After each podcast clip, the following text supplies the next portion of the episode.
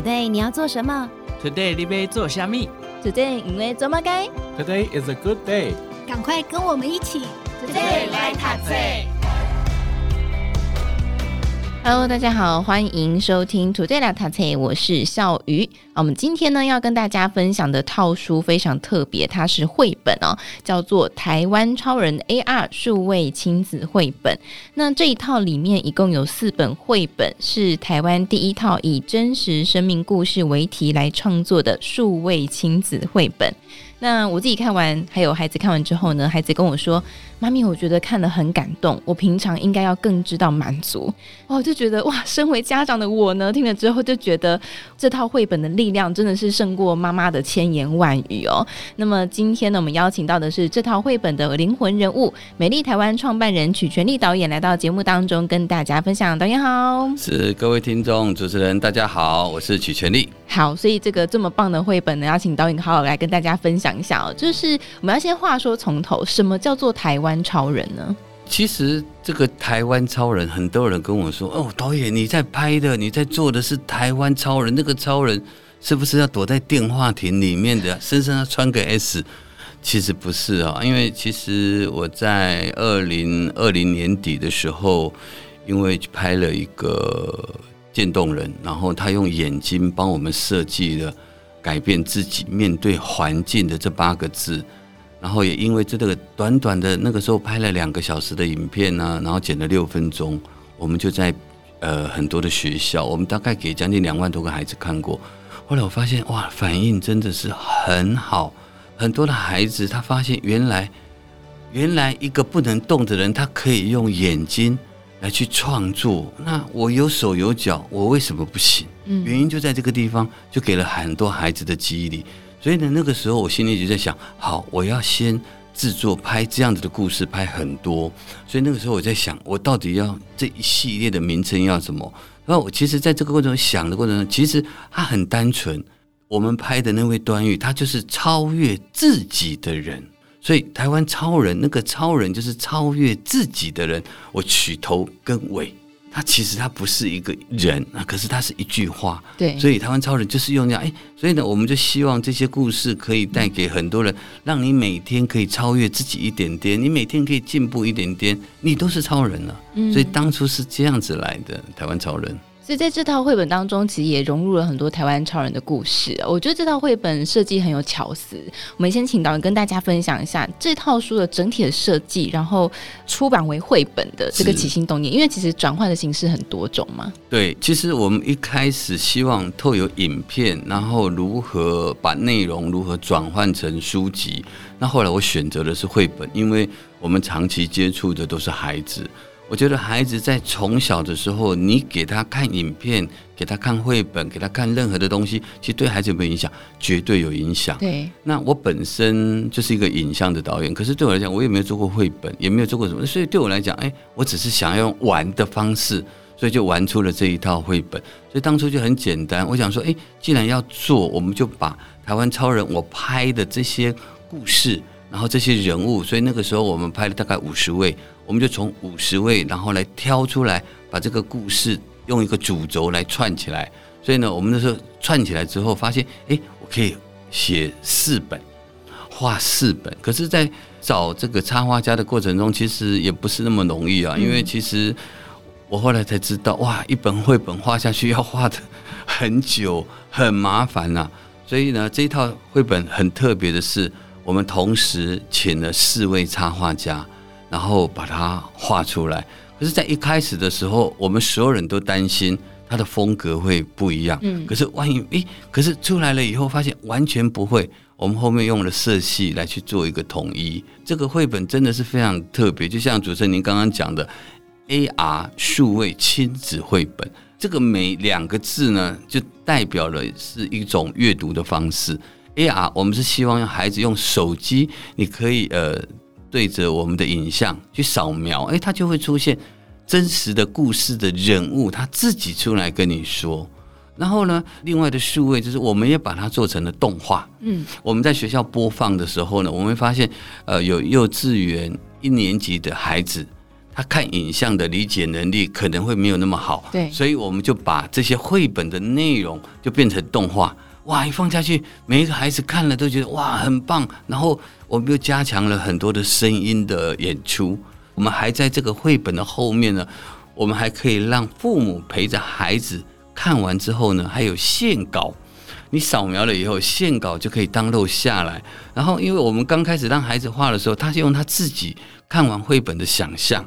那慢慢的你会发现，读完故事哇，画出来的那个色彩更丰富。嗯，所以我觉得这一套真的是一，我我一直在讲强调说，它是一本多元阅读，你可以让孩子用用眼睛看，用心读，用手机，然后完了以后呢，又可以画画。那再来呢，我们还有有声书，你可以用听的。哦，哇，很多元，还有动画。所以因为我我自己。做影像嘛，就会讲说，呃，我如果很单纯，它就是一本绘本，对我来讲，这个意义就不是很大。所以我想说，我们就尽量的玩，所以就玩得非常的开心。真的是台湾第一套 AR 数位绘本呢。其实真的在我自己阅读的过程当中，我觉得这套绘本它不是只有说亲子，它也很适合大人自己读。因为我自己在读的过程当中，我也会很深受冲击跟感动。就觉得哇，这些台湾超人的故事，还有包括这些孩子们他们在生活校园当中面对一些困难跟挑战，也许我们自己有可能会发生。然后透过这些台湾超人的故事，你会觉得真的是很被激励。呃，其实台湾超人所带给大家的感动，其实是不分年龄层。只是我希望透由这样子 AR 数位亲子绘本的这样子的一个方式跟手段，我们。就身为父母的，能够带着孩子一起共读，嗯，我觉得在共读的过程中就会产生了陪伴。啊，原来其实学习到的是谁？其实是父母。好，那父母学习到了以后，诶，那个跟孩子之间的那种对话互动就会非常非常的自然。嗯，其实我们台湾超人的故事，我我们感动的是更多现在遇到困难的年轻人。以及大人，因为每一个人人生都是这样子，你你都会遇到任何的困难。就像我们这些台湾超人，在成长的过程中，即使他们现在这么有成就，他会不会遇到困难？他会不会遇到霸凌？他会遇到挫折？一定会嘛。所以呢，我就希望透过这样子的方式，让这些超人们现身说法。我告诉你，我遇到困难，我遇到挫折的时候，我是如何去面对，我如何解决它。所以我把它统称，我是希望。不管大人或者孩子们看到这个绘本，看到台湾超人的时候，其实我想要归纳，就是我们是希望用生命去影响生命，嗯，让你看到，让你听到，这是一个真实的人物所发生的事情。嗯，真的，而且真的，我觉得很重要的是说，因为这些超人可能就是在我们生活当中。可能会经常是很有亲切感的。是，有时候我们看的时候读什么读什么伟人传记，然后会觉得哇，伟人离自己太远了。可是台湾超人记录了很多，就是我们在日常生活当中你可能会遇到的人，所以我觉得那个带来的影响力是更大的。那当然，我们刚刚说台湾超人，其实曲导本身也是一位台湾超人啊。我不是超人，我是被超的人。我是超人家的人。对啊。那我们知道，其实，在拍摄台湾超人，因为呃，曲导真是跑遍了台湾很多的乡镇嘛，要不要跟大大家分享一下，您在这个拍摄过程当中有没有遇到什么样的挑战呢？呃，其实拍台湾超人在一开始啊，就面临一个很大的挑战。我刚刚讲，我在二零二零年底啊准备要来做这件事，所以我在二零二一年的年初就开始筹备。我们预计四月开拍，就我们四月开拍的时候，五月就遇到了三级警戒。哦，对，哇，所以我们就很多的问题。你知道那个三级是令人多么的恐怖吗？我们甚至于。到了拍摄超人的家里面，人家铁门拉的不敢让我们进去。当时北部的疫情很严重，所以呢，其实我们就像瘟疫在台湾到处跑，嗯，所以那个时候其实不是那么舒服。可是，呃，怎么办？你还是要要解决这样问题，所以我们就慢慢慢慢的克服，甚至于找了不同，我们也去大楼，大楼里面呢，结果管委会不让我们进去，很可怕，因为那个没有办法，所以我们也体谅，所以我们在。很短的时间内，我们还是完成的。其实刚刚主持人你有提到，就是说台湾超人，其实台湾超人他是一个非常多元族群的。他其实就像主持人你刚刚讲，他在我们身边，你都可以看到这些故事。台湾超人呢，我们在这里面规划的算下来，目前大概有百分之六十是身心障碍的朋友，然后有百分之十是正常的朋友。在这里面呢，我们有律师。我们有医生，我们有世界冠军的溜溜球，我们有温布顿网球赛的女网的冠军，我们太多了，太多太多元了。所以我是希望透由这一些人的台湾超人的故事，让大家可以看到他们不一样。为什么？因为呃，当这些人在不同的环境或是不同的报道里面看到这些超人的时候呢，他们没有办法讲出他心里的那一段话。台湾超人就是让他们把自己心里所面对的挫折、面对的困难，甚至于是如何度过的，哎，来讲出来。我觉得这个很棒。其实，在台湾超人拍摄过程中，最困难的就是要挖出他们心里的话。哦，这要怎么做到啊？啊，就聊，不断的陪伴，不断，所以这个就真的是很难。你第一，你要让人家相信。你如果不让人家信任，不让人家相信，其实你没有办法去挖出这样的事情。再来，倾听，你要听，你要听，听他了以后，慢慢顺着他的情绪进去。这个真的很难，因为我们不是天天朝夕相处，我们就很短的时间内，你要走进了他的心里。甚至于走进他的生命，他愿意告诉你。我们在过程中也有遇到了你，你问他那个问题，他不愿意回答。可是他想一想，隔天他再跟你讲，导演，我愿意来把这个问题说出来。其实大家看到的是我们的诚意。拍台湾超人，就是我们把台湾超人的影片，我们给孩子看，我们激励谁？我们在那台巡回车在校园，我们一年可以接触将近三到五万个孩子。那带透有我们的演讲分享。哇，我们每年可以遇到更多更多的人。那你只要帮助了一个孩子，真的就是功德无量啊！嗯，我不知道呃，听众朋友以及主持人最近有没有关心到？其实，在台湾，从这两年发生了一些很对我来讲，我觉得很严重的问题，就是呃，自杀率年龄下降了。上个月在高雄媒体有报道，两个女生相约。就跳下来了，你你知道吗？你当你听到那个时候，你就会觉得很难过。他们有有什么大问题？没有嘛？那只是没有人去引导他们，没有人去告诉他们，没有人把生命给他们看，让他们知道哦，原来我今天遇到的事情是很小的事，我可以不要这样做。只是只是同台之间讲了几句话，让他自己觉得很难过，让他很没有面子。可是我们就想透过这些台湾超人。所带给他们的能量，然后看到他，他都已经这样子了，那为什么这些台湾超人还要帮助别人，还要去关怀别人？每一个台湾超人永远都是给人希望，给人方便，他们一直都在做利他。嗯，所以我们在学校播完了以后，我们就会采访孩子啊。那完了，你知道，那每一个孩子讲的都特别的好。有一个孩子我一直记得，他叫花莲，他跟我说，他说导演，我看到的是为什么很多。需要被帮助的人，反而来去帮助别人，哇！这时候我一听，我就觉得孩子懂不懂？懂。完全懂，所以对我来讲，能够影响一个孩子，就能影响一个孩子；能够影响，能够救一个孩子，就救一个孩子。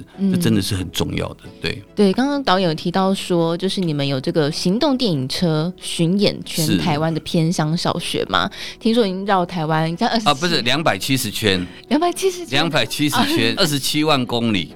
因为台湾一圈大概一千公里，我们用简单这样算。对对对，对，所以在这过程当中遇到很多很多的孩子，然后不断的去播放这些台湾超人的故事给孩子们看，当然还有包含之前导演的《美丽台湾》的这样的影片，对不对？要不要跟大家聊一下？就是在这个巡演台湾超人的过程当中，有没有让导演印象深刻的孩子？呃，其实其实《美丽台湾》三 D 行动电影院在巡回的过程中，其实这么多年了，十三年了哈。其实，在之前。让我最难忘的就是，我天天可以看到充满笑容的那个孩子的脸，很棒。你每次看每一个孩子，都是看到那些影像，你看那个眼神，哇，然后看那个笑容，你真的就会被融化了。然后，二零二一年我们剪完了《台湾超人》，《台湾超人》开始加入了这台电影车的播放，我一直都会被问校长、主任、老师、导演。你小问的囡仔看一下，为什么我们的孩子一百多个坐在这里这么安静？导演，你看一下把酒弄更，眼睛都是亮的。你知道那个台湾超人一播放的时候，每一个孩子很专注，戴着口罩，然后很专注的看。我跟你讲，他们的眼神完全吸引了我，因为孩子的眼神吸引了我，我知道孩子要什么。他们看到了，你知道吗？我最感动的是，有孩子看完了以后，他会过来抱着我，导演，我要加油，导演，我要坚持，导演，我要努力。你要让孩子去讲出这样子的话的时候，请问我们是平时很难嘛？因为我们常在讲。自己的孩子很难教，通常回来了以后，老师说什么，什么说什么，所以我们想透过这样子的方式，让孩子看到台湾超人内容，你知道吗？我们台湾超人每一次看的时候，看完我们有两个动作，叫画超人，画画的画，嗯，然后呢就是讲话的话，画超人，画超人，你知道每一个孩子画出来的超人讲出来的东西多么棒。这个就是我们台湾超人的善与爱。每一个孩子知道台湾超人，他认为台湾超人是什么？是一个很棒的人，才有机会当台。所以他那个时候，我们说，哎，那你要画一个心目中的台湾超人，小朋友就开始画。当他画的时候呢，他的嘴巴，他心里就在想，嗯，台湾超人一定要是一个好人。我这个同学是好人，因为这个过程中，他就开始了去对别人的赞美。台湾的孩子现在少的就是对别人的赞美，没错，没错，对他内心就开始赞美，他就开始思考，哇，原来台湾超人是这么棒的一个人。我画完他，我永远记得我有一张图，一张画，那孩子画的那个超人飞起来的，是身上是彩色的，是这样子。然后呢，他说，我的爸爸是我心目中的超人，他都会煮晚餐给我吃，然后还会参加我们的研习。所以我看到这张画的时候，其实还蛮有点心疼。我一想，就是一个单亲家庭。可是你知道吗？当一个孩子想要把心中对于父亲的那种爱说出来，可是你想，你让孩子看，让孩子的爸爸看到那个超人的图，爸爸会多么感动。嗯，所以我们希望透过绘本、透过影像、透过各种的方式，然后让孩子发现，其实遇到问题、遇到困难，不要怕。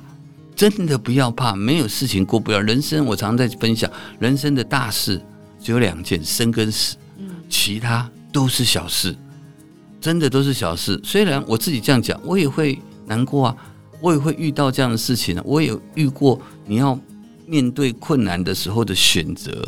哎，可是我自己很棒的是，让我自己在拍摄台湾超人过程中，我是第一个跟这些超人学习。我自己本身。